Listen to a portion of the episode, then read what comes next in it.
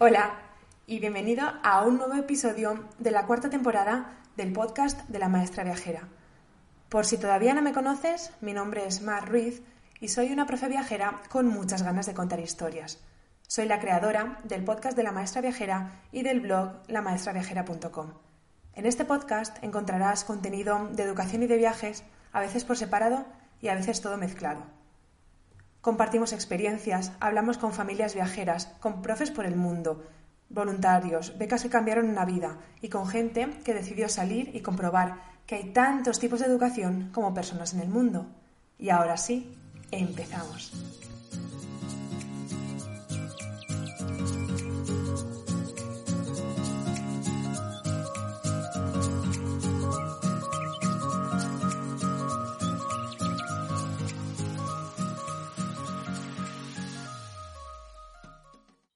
Bueno, bienvenida Paloma y muchas gracias por estar aquí. Muchísimas gracias, Mar. Es un gustazo estar en un podcast que yo escucho y además que me caes genial, así que tengo muchísimas ganas de, hablar aquí de, Francia, de educación, de todo lo que me quieras preguntar. Este podcast hay que decir que se tenía que grabar. Hacía, hacía mucho tiempo que esta cita estaba. Teníamos que juntarnos, teníamos que juntarnos.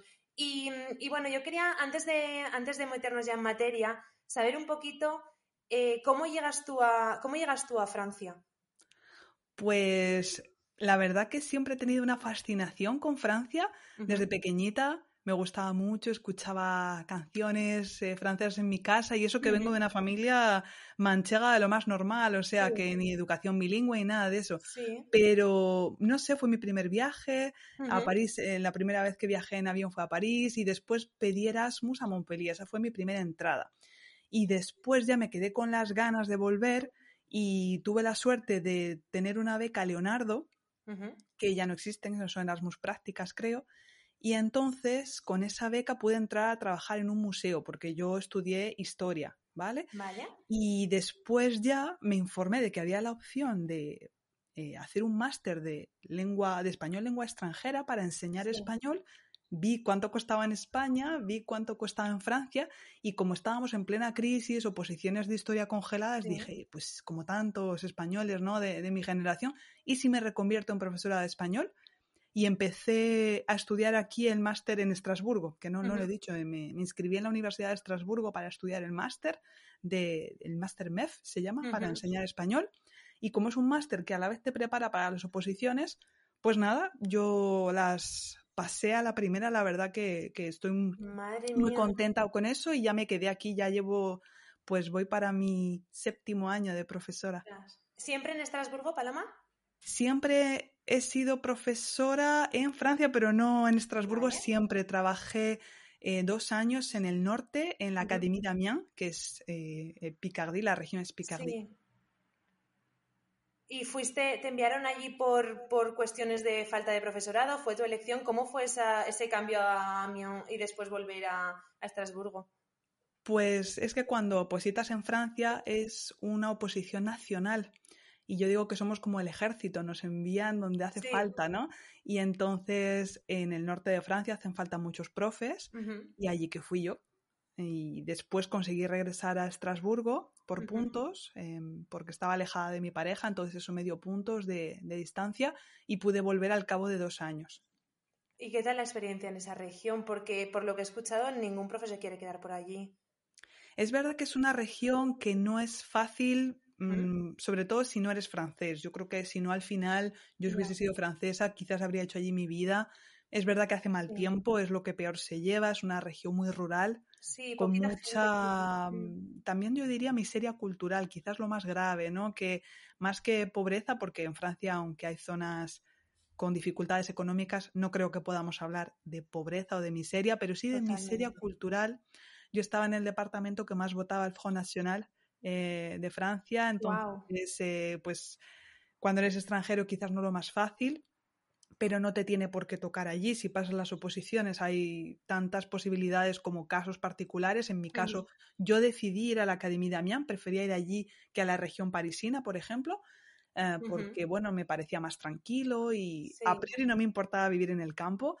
Ah, pero bueno, sí que es verdad que me llevo cosas buenas, sobre todo la gente que conocí, y yo allí me formé como profesora, fue mi mili, definitivamente. Sí, sí. No me arrepiento, ahora estoy muy a gusto en Estrasburgo, pero no me arrepiento de haber pasado por allí porque la profe que soy ahora es en gran parte eh, lo, lo, que conseguí aprender, aprender allí a base de golpes, la verdad, pero, pero bueno, también me sentí muy acompañada, me formé mucho, tienes Mm. muchas oportunidades también de crecer cuando estás en una región Mm. más desfavorecida donde hay menos profes que quieren ir, la ventaja es que los equipos son muy jóvenes, hay más oportunidades para también, por ejemplo, evolucionar, ser Sí. formador de profes eh, en la pública, o sea que tampoco es todo malo eh, de estar allí, los alumnos eh, también eh, hay de todo, como en todas partes, Mm. hay alumnos motivados, otros que no, y, y no me arrepiento. Es cierto que en región parisina, que es donde estuve yo, tampoco había mucha gente que quería quedarse, pero yo creo que iba más por el tema de, alquiler, de precios, alquileres, eh, bueno, un poco una mezcla de, de, factores. Y una vez consigues tu vuelta a Estrasburgo, una vez digamos que te estableces, es ahí cuando empiezas a darte cuenta que te hubiese gustado saber muchas cosas de ser profe en Francia que no sabías en su momento y que decides compartir, porque hasta donde yo sé, creaste tu guía de, para profes de español en Francia. Cuéntanos un poco más. Pues realmente yo me di más cuenta al principio. Ya cuando llegué a Estrasburgo yo me sentía ya más profe. De hecho, claro. Se suele decir que los profes que volvemos de zonas complicadas a zonas más tranquilas, vuelves como un superhéroe prácticamente. Es como una herida de guerra. Uno dice, mm. yo ¿Dónde has estado? He estado en Créteil, he estado en Versailles, he estado sí. en Picardie. Es una especie como de, de, orgullo. Y fue allí realmente donde yo me di cuenta de todas las cosas que no sabía uh -huh. y que me hubiese gustado aprender. Yeah. Y esa idea fue tomando forma al regresar aquí por también otras circunstancias que me encontré, como el hecho de estar en una región donde el español está muy poco representado. Y entonces, bueno, eh, poco a poco por las circunstancias, digamos que empecé a tener cierta inestabilidad laboral, pocas horas de español, un horario un poco irregular que me permitió liberar cierto tiempo, curiosamente, para desarrollar ese proyecto paralelo de sí. ayudar a otros profesores porque tanta, o sea, recibía tantas preguntas sí. sobre cómo había llegado yo a pasar las oposiciones en Francia que pensé, pues, ¿por qué no grabo un vídeo? Uh -huh y ya el que me pregunte pues le envío ese vídeo, solo que la cosa empezó a, a tener mucha difusión y, y, creo que ahora si pones profesor de español en Francia o enseñar español en Francia creo que es el primer resultado de YouTube y jamás eh, me lo habría imaginado. Y a partir de ahí hubo profes que me empezaron a preguntar eh, si les podía ayudar, si les podía formar y fue así un poco como empecé a dar ese servicio, no estaba para nada pensado. ¿Y cómo es, cómo es el acompañamiento? ¿Qué crees que, que, se necesita o cómo intentas acompañar y guiar a las personas que empiezan el, el, proceso de ser profe de español? La verdad que lo que más recibo como pregunta suele Sí. ser, por una parte, el nivel de idioma. Es algo que preocupa Vale. mucho y que tú que has estado en Francia sabes que, que es algo que, que realmente es necesario, ¿no? Después, ¿qué nivel de estudios? Y si es necesario una titulación en L, por ejemplo, cuál es mejor, si hay que hacer el Mm. máster en Francia o no. Y eh, básicamente yo diría que esas son las, las mayores dudas que tienen, pero después lo que yo hago en los acompañamientos que hago es mostrarle todas las otras dudas que ellos no Vale. sabían que tenían y que son mucho más importantes que si has estudiado un curso de L o un máster, ¿no? Vale. Entonces, eh, eso es básicamente lo que hago. También mucho acompañamiento para el CAPES, eh, he preparado ya candidatos para los orales y sobre todo me ha venido gente, es eso, que, que está perdida y toma la buena decisión de dejarse asesorar para ganar tiempo y no perder energía ni ilusión. Eh, totalmente, totalmente.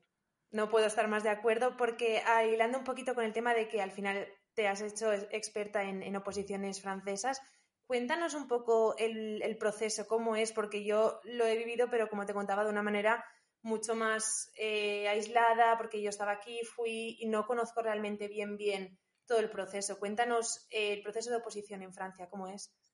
Hay muchas diferencias respecto a las OPOS de España. De hecho, creo que lo más fácil, si alguien tiene curiosidad, porque podría estar aquí Mm. hablando horas, es que vayan a ver el vídeo que creé sobre las oposiciones en Francia, pero resumiendo muchísimo las OPOS, Mm. digamos que hay dos procesos. El primero es el que filtra, que son los escritos. Mm. Tienes diferentes pruebas bilingües, tanto en español como en francés, y si pasas eso vas a unos orales, que también son bilingües.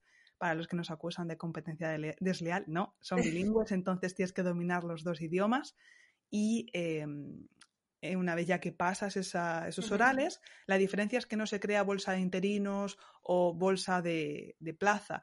Si entras, entras con plaza. Ya está. Imagínate que ese año hay 400 plazas de español a nivel nacional, cortan en el 400 y todos esos entran con plaza. Lo que pasa es que luego tú tienes una plaza que en muchos casos se llama plaza de TZDEG, que es titulaire de zone de remplacement, que significa que tú vas a trabajar en una zona haciendo reemplazos, pero eres fijo, lo cual significa que si no te encuentra un reemplazo en ese momento te van a pagar igual. Vas a estar en casa. Vas a estar en casa o a lo mejor vas a tener que ir al instituto a dar apoyo en otras tareas, pero te tienen que pagar igual. Mm, parte mala que, claro, tú estás disponible, te tienen que dar un puesto, entonces te van a dar donde haga falta, no puedes decir que no, pero que trabajo no te va a faltar. Eso es un punto a tener en cuenta, te van a pagar vacaciones, todo. Y mediante el máster, porque sí que nos has contado que el máster, el, máster para profesor de español, es al mismo tiempo como una preparación a, a las oposiciones. Sí, es que aquí no existen las academias ni los preparadores, ni nada de eso. Está todo muy centralizado Ah, son sobre todo las, eh, ¿cómo se llaman? Los institutos mm. de formación del profesorado. Cambia todo el tiempo de nombre, ahora se llama el INSPE.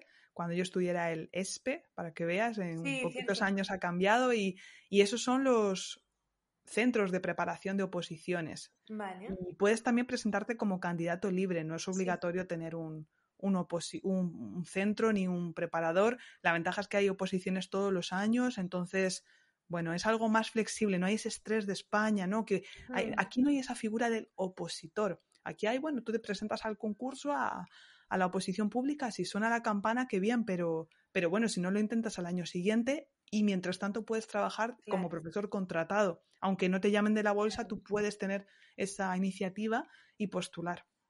Así que Paloma, tú acabas tu beca Leonardo, te metes en el máster y ya cuando llegas al sistema educativo llegas como funcionaria, llegas con tu plaza más o menos como funcionar en prácticas, ese año sí que es un poco tenso porque todavía no entras con plaza fija, mm. fija. Tienes que pasar todo un año en el que vas a tener visitas de inspectores, vas a tener que pues ser evaluado por tus mm. profesores del máster, porque sí o sí cuando apruebas te meten en una formación, entonces tú estás trabajando a tiempo parcial y tienes aparte una, una, formación, aunque bueno, eso era en mi época, ahora ha cambiado recientemente, hay que, hay que estar al día, también por eso ofrezco esa formación eh, en la que acompaño a profes, porque pues actualizo en función de cómo están las cosas y, se va actualizando el curso. Hmm. Pero, pero sí, claro, yo entré como casi funcionaria y, y, al cabo de ese año, ya después de la visita del inspector, me validaron y hasta hoy. De lujo, te salió, te salió todo muy rodado, ¿eh?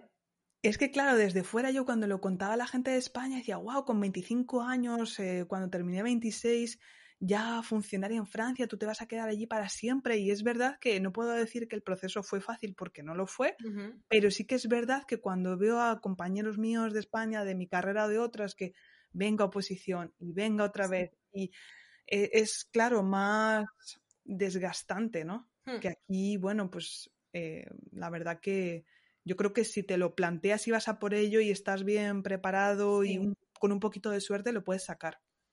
¿Y cómo fue tu llegada? Aunque, bueno, ya sabemos que habías pasado por una formación previa, que no fuese un aterrizaje muy brusco, pero tu llegada al, al sistema educativo, porque hasta donde yo sé, era tu primera experiencia como profe también. Totalmente, totalmente. Pues ahora que lo pienso, siempre cuando miro atrás y pienso en mi primer año, siempre pienso que qué buenos fueron mis primeros alumnos, porque hice tantas cosas mal, Mar.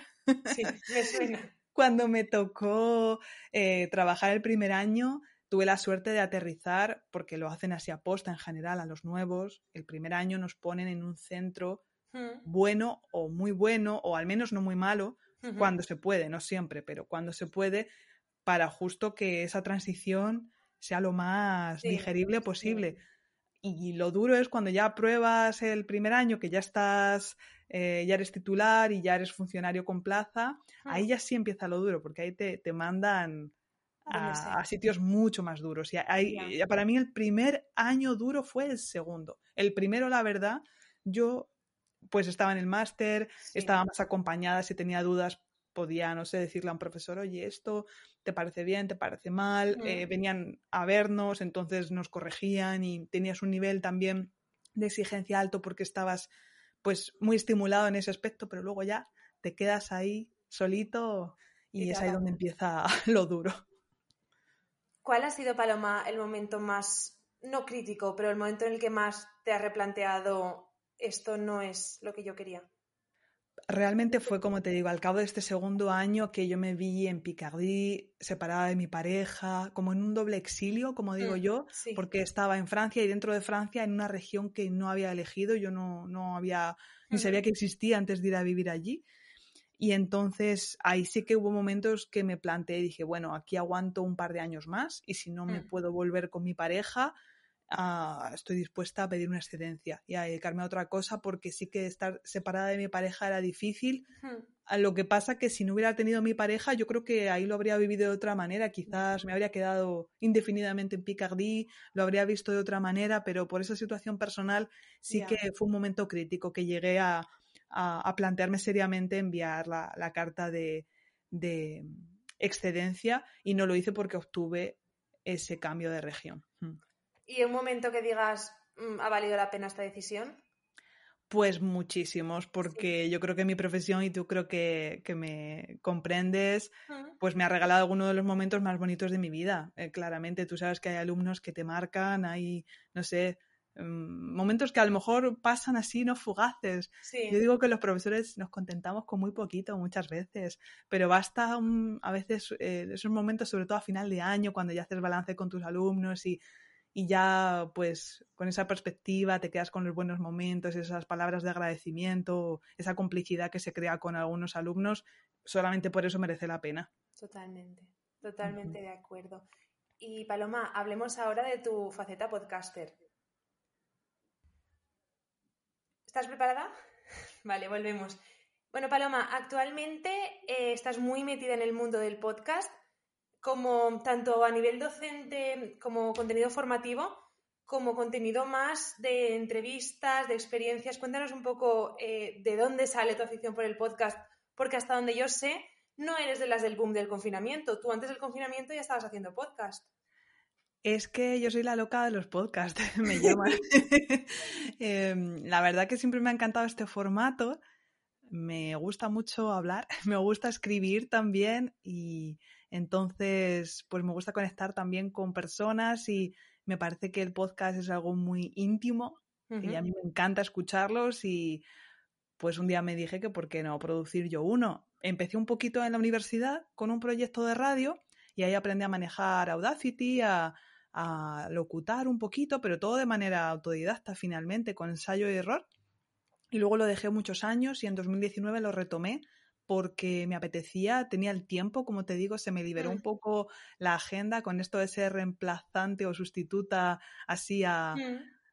no sé, como con, no, tenía un horario tan fijo, entonces se me liberó ahí un poco de espacio y dije, Ay, ¿por qué no lo lanzo? Y, y así fue. Así fue como empecé y empecé con uno para estudiantes de español, después creé otro complementario que era para principiantes, pensando en mis alumnos al principio y al final se ha convertido en la semilla de mi negocio de clases online de español que complemento eh, con mi trabajo de funcionaria porque eso es otra cosa buena de Francia que puedes acumular dos actividades de manera bastante flexible en ese aspecto y gracias a eso he podido también desarrollar esta actividad. Y después le di forma a una idea que yo tenía hace mucho tiempo de, un poco contar esas experiencias que yo había tenido que desaprender a través de mi vida en Francia y creé Desaprendiendo, que es el podcast para profes, donde, como digo, comparto reflexiones irreverentes para profes inconformistas, como tú, por cierto. O sea, que realmente llevas ahora mismo, Paloma, tres podcasts a la vez.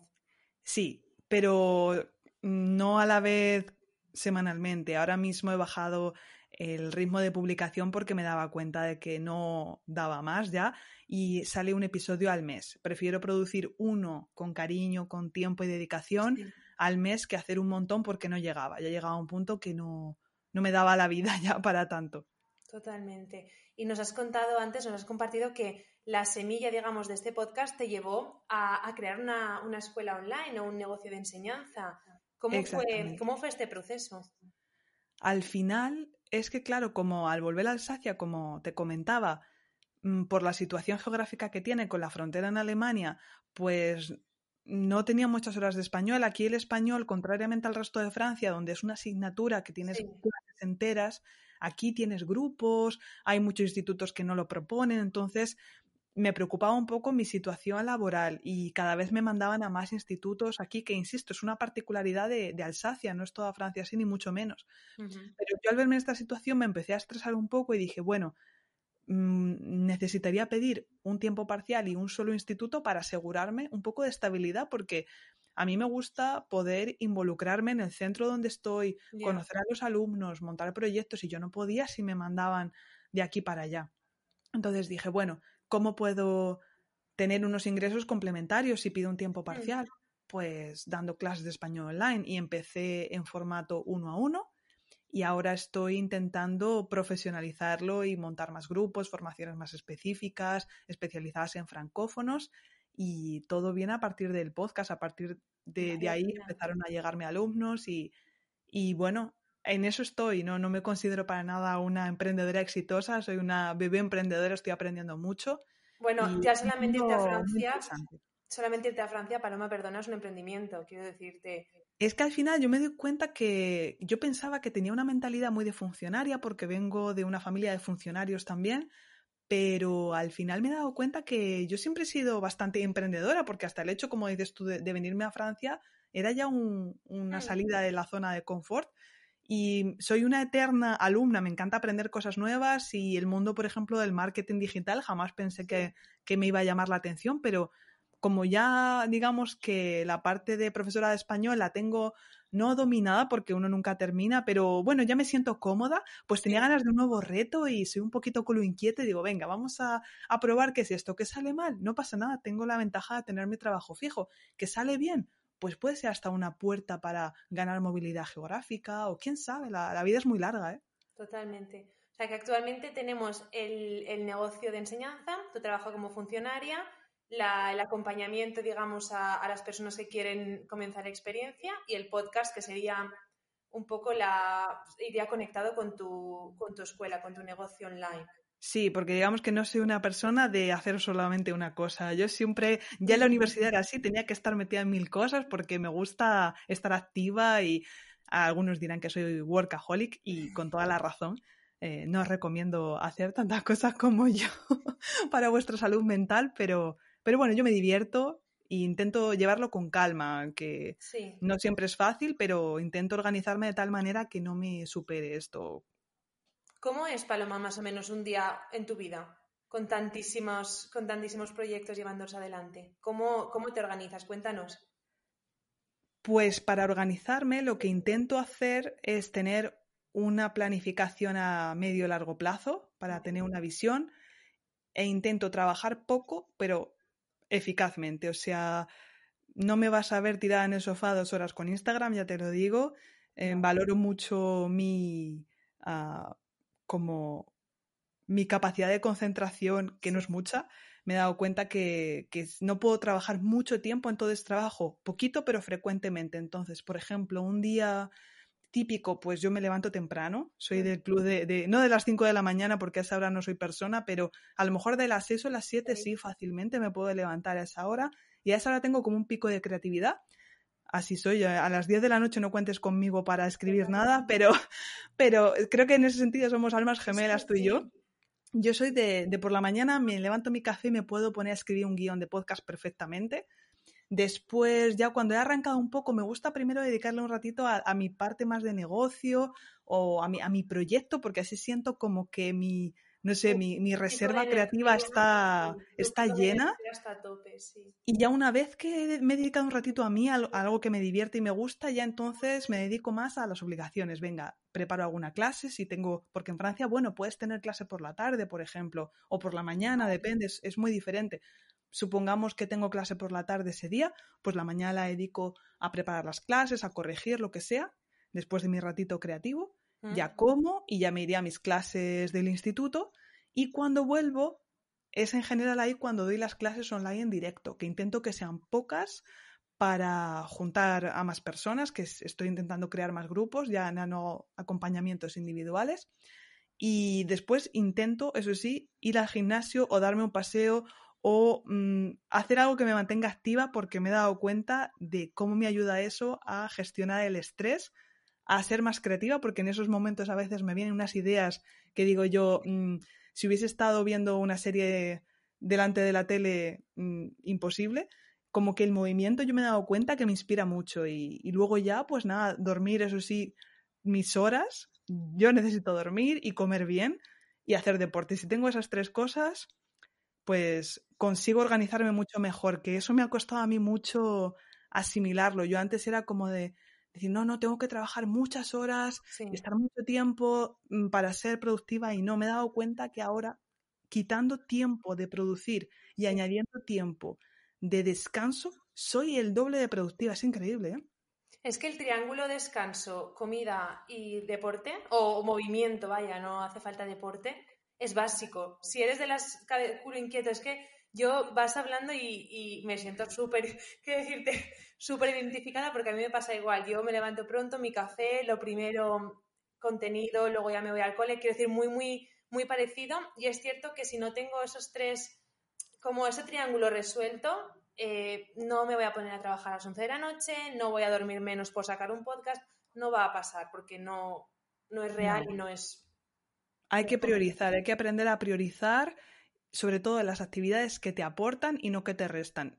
Si me veo una serie en Netflix, si sé perder el tiempo, si sé quedar con una amiga a tomar un café, obviamente no estoy todo el tiempo trabajando, pero el tiempo que me pongo, me pongo.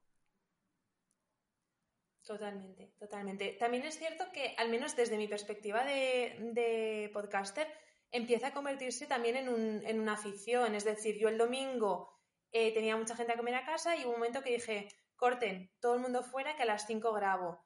Y estaba contenta con esa conversación, pero es que sabía que ese domingo por la tarde también me apetecía la conversación que iba a tener. Exactamente, sí, sí, al final para la gente que me pregunta, ah, Paloma, mm, estoy pensando en sacar un podcast o tal, pues adelante si te gusta, porque es bastante trabajo. Yo creo que tú podrás darme la razón en eso, que entre que lo preparas, lo grabas, lo editas, lo publicas, mm, es, es muchas, son muchas horas de trabajo a, la semana, te tiene que gustar. Entonces, si te gusta, adelante, vas a disfrutarlo mucho y se va a convertir en uno de tus hobbies. Pero si no, pues a lo mejor no te fuerces tampoco. Totalmente, totalmente. Y bueno, vamos a ir acabando y antes de acabar dejamos ya el tema oposiciones, trabajo, emprendimiento para hablar un poquito más sobre, sobre tu vida en Francia, sobre cómo es tu vida en Francia. Antes de, antes de acabar, yo quisiera hacerte una pregunta que, tengo bastante curiosidad sobre el tema de la figura del rol de, de docente, vaya, pero ya no dentro del colegio, sino como sociedad porque al menos lo que yo viví en región parisina es un rol precarizado que las franceses, o al menos los parisinos, no quieren trabajar, que consideraban que estaba mal pagado. Yo tampoco puedo dar mucho mi opinión porque yo he estado muy poquito tiempo en situación de, temporalidad, es decir, no he, no he vivido con ese sueldo, con esas horas. Sí que recuerdo aspectos positivos, a ver si tú mm, me puedes dar un poquito de luz en esta idea, que tenías muchas más horas, mucho tiempo, ¿sabes? Quizá no te ibas a hacer rica, pero tenías muchas horas, mucho tiempo y no, no existe esta presencialidad que hay en España, que igual tienes que estar hasta las 3 de la tarde obligado porque lo ponen en horario. ¿Cómo, cómo es tu vida, digamos, cómo te ve la sociedad en Francia? Ah, hay cosas buenas y cosas malas. Has hecho un poco un resumen. es verdad que para un español Mm, es muy chocante la visión que hay de los docentes en Francia. Porque en España tú dices, soy profesor y ya, bueno, profesor funcionario está, no sé, Dios, y a su derecha aparta San Pedro que va un funcionario profesor. Es que es así. Eh, aquí no, aquí es como yo cuando decía que me iba a preparar las oposiciones, me decían, como, mm, qué bien, pero como ningún interés, ¿no? Y a mí eso me chocaba muchísimo porque, claro, en España todavía pues es algo que se admira, que además está bien considerado en sueldo y demás. Aquí es verdad que no tanto. Ah, luego, igual, dicho eso, es verdad que cuando eres profesor también, sobre todo con plaza, mm, por ejemplo, vas a pedir un préstamo a un banco o en general vas a alquilar un piso, sí que se te va a ver muy bien. O sea que se ve bien, depende de la situación. Te da una estabilidad y un estatus también que yo sé que siendo funcionaria eh, de la educación nacional, por ejemplo, si voy a alquilar un piso, voy a pasar por delante de muchísima gente. Entonces no es todo negativo. luego es verdad que a nivel de horarios es muy diferente. Aquí trabajamos un máximo de 18 horas delante de alumno, pero ese horario puede ser muy diverso. Yo he llegado a comenzar eso, no normal, empiezas a las 8, pero al día siguiente puedes comenzar a las 10 y tener dos horas. Y el miércoles por la tarde a lo mejor no trabajas, pero el sábado por la mañana sí. Yo he llegado a dar clases hasta las 7 de la tarde un jueves y, el, sábado te puede tocar toda la mañana dar clase en el, en el ICE, sobre todo. Es muy diferente, pero tienes mm. esa flexibilidad que, por ejemplo, no sé si tienes que tomar una cita con el médico o si, no sé, tienes una actividad, bueno, te puedes mm. organizar para la conciliación. Intentan también, por ejemplo, si tienes hijos y tú quieres eh, llevarlos al colegio, puedes en general pedir ese favor y en tu instituto lo suelen tener en cuenta. Sí que es verdad que hay una especie de división entre los profes que tienen hijos y los que no. Yo, por ejemplo, no tengo y sé que por defecto voy a ser la que trabaja el miércoles, la que comienza a las 8, porque es verdad que aquí al tema de, la conciliación sí que se le da bastante importancia, aunque las bajas son mucho peores que en España, curiosamente, pero tiene esos detalles, ¿no? De que si tú tienes hijos, es muy probable que te den el miércoles entero para estar con ellos. Entonces es verdad que pues siendo profesor, lo normal es tener una familia grande y, mm. que la gente pues se anime a tener hijos, la verdad hago el apunte de que es el miércoles porque en primaria tienen el día libre. Que es Exactamente, ajá, en el colegio tienen la tarde libre y en el liceo depende, pueden tener también por la tarde clases, mm. depende mucho.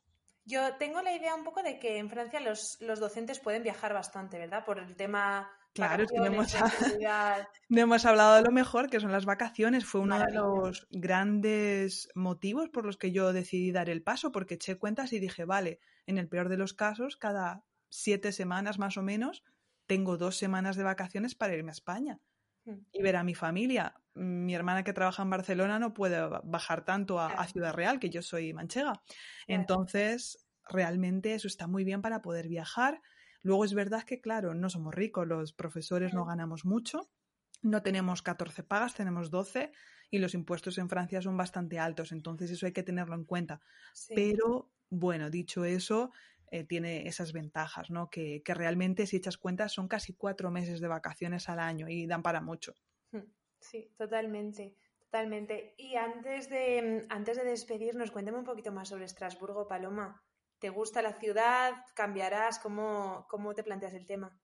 Estrasburgo tengo una relación amor-odio con ella, porque nunca pensé que acabaría viviendo aquí. Yo cuando aterricé en Montpellier, que fue donde hice mi Erasmus, mm. Mm, ciudad mediterránea, ciudad de Francia con más horas de sol al año, yo estaba enamorada ¿no? del sur de Francia y de repente acabo en Estrasburgo, que fue donde me aceptaron para la beca Leonardo, en el Museo Alsaciano, que yo no tenía ni idea de Alsacia, mm. y me enamoré de su historia, de esta mezcla cultural, una mezcla de Alemania, Francia, es muy interesante. Eh, luego tiene unos paisajes brutales. Tenemos por un lado la Selva Negra y del otro lado los Bosgos. Eh, es increíble a nivel. Yo que vengo de una zona plana, plana en España, estoy descubriendo lo que es el senderismo, la escalada no porque tengo vértigo, pero, pero vamos, que... Sí, el contacto con la naturaleza, el verde, pero claro, para tener todo ese verde hay un precio a pagar, que es que la mitad del año hace muy mal tiempo y eso es lo que peor llevo, que extraño mucho pues el cielo azul de la mancha, ¿no? Ese... ese azul que, hace daño ¿no? a los ojos de lo, de lo fuerte que es, eh, el, el, solecito. Pero bueno, al final es un clima continental, también como en La Mancha, interior, con mucho calor en verano, frío en invierno, que en La Mancha también puede hacer. Y, bueno, eso, eso es lo que peor llevo, si el clima, pero luego estoy contenta de vivir aquí y sé que si un día me voy lo voy a echar mucho de menos. Y a nivel de ocio, ¿cómo, ¿qué hacéis en Estrasburgo? ¿Qué haces el fin de semana? Es verdad que es una zona muy tranquila, se vive mucho de puertas para adentro, aquí se invita mucho a la gente a casa, como hace tanto frío la mayor parte del año, pues se hace eso, muchas reuniones en casa, también es muy habitual como hay una cultura muy germánica, por ejemplo, en invierno, ir a las termas también es muy típico. Eh, hay, hay, mucha cultura de eso. Eh, mucho senderismo, deportes de montaña. Yo, por ejemplo, jamás había hecho raquetas de nieve, pues eh, es algo que, aquí he descubierto. Y luego en verano, por ejemplo, ir mucho a los lagos también, mm. rutas en bici, porque tenemos la suerte de que somos la, creo que es la ciudad de Francia con más kilómetros de carril bici. Entonces yo puedo irme a Alemania eh, sin pisar el asfalto de una carretera normal eh, perfectamente segura en bici y volver a hacer mi compra. Eh, vivir en la frontera es una pasada. Tenemos cerca Luxemburgo, Suiza, o sea que, realmente eh, está guay, ¿no? Cualquiera de esas actividades me vas a encontrar haciendo el fin de, ya te digo, bici, montaña. Comer con los amigos, mm, cualquiera de esas cosas. Soy una persona muy sencilla, disfruto de las cosas básicas de la vida, ¿eh? Y si yo te digo ahora, Paloma, mañana eh, me voy a comer contigo, ¿qué me llevas a comer? ¿Qué se come en Alsacia? Uy, pues la, la famosa Schuckrut, que es lo más, lo más famoso aquí. Luego hay muchas, muchos platos también, el cordon bleu, los spätzle, porque claro, aquí hay muchos platos de origen eh, de la zona de Baden-Württemberg, que es la zona que, la, la región Alemania fronteriza. Eh, qué más cosas. Luego, los, por favor, los postres. A mí una cosa que me encanta de Alsacia es que vive al ritmo de las estaciones, como se dice. Entonces, hay muchas tradiciones por cada época. Ahora viene carnaval, venga, pues los beñé, por ejemplo, ¿no? Mm. Entonces, bueno, todo depende, pero lo que está claro es que si te llevo a comer, no te vas a quedar con hambre. Te digo yo que te vas a hinchar. Y antes de acabar, Paloma, para la gente que, nos ha escuchado y que le gustaría saber más un poquito más de ti, de tus proyectos, ¿dónde te podemos encontrar? Lo más fácil es en mi página web, www.sicomprendo.net, que por cierto, si alguno de los que estáis escuchando estáis interesados en dar ese paso y veniros a Francia para enseñar español u otra materia, porque ya sabéis que aquí siempre están buscando.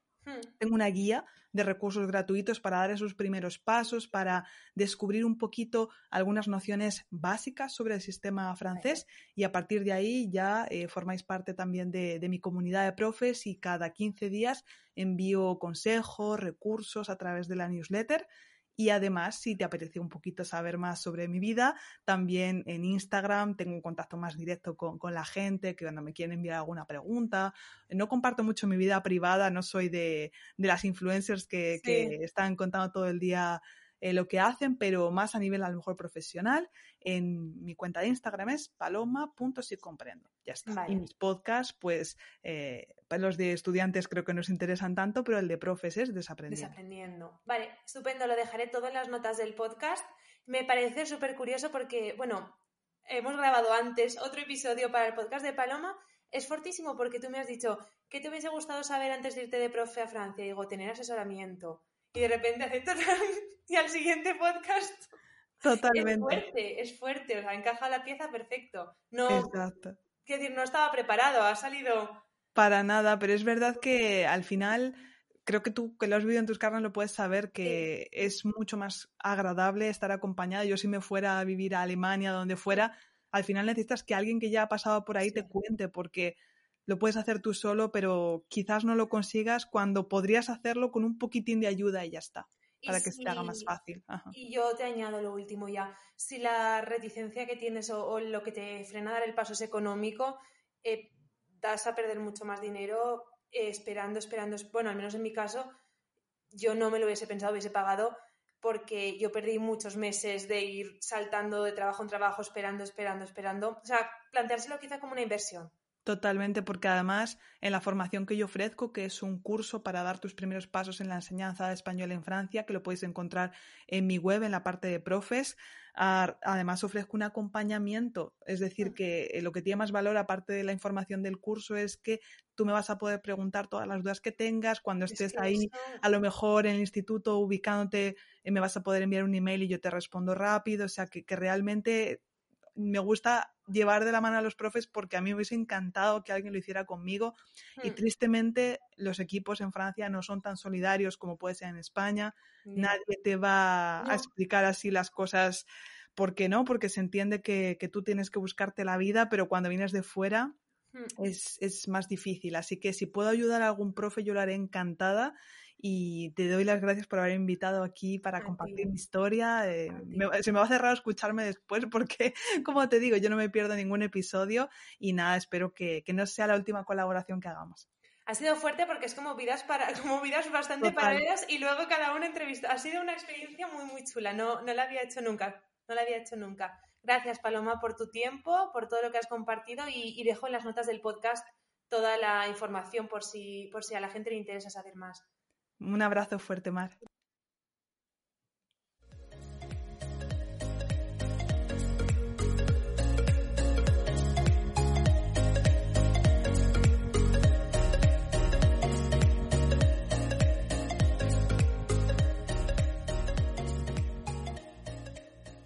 Bueno, y por mi parte solamente me queda despedirme, agradecerte una semana más que sigas escuchando y apoyando el proyecto. Si te ha gustado y crees que le puede servir a otras personas, te agradezco mucho que compartas en redes sociales, que me des feedback, que me digas qué te ha parecido mediante corazones, estrellas, reseñas, todo, todo, todo me viene bien para que el proyecto siga creciendo y siga llegando a más gente. Te recuerdo que en lamaestraviajera.com tienes una opción para apoyar económicamente mi contenido y ayudarme así a costear los gastos de alojamiento del podcast, de la web y de todo lo que supone la maestra viajera. Muchísimas gracias una semana más y nos escuchamos el próximo martes.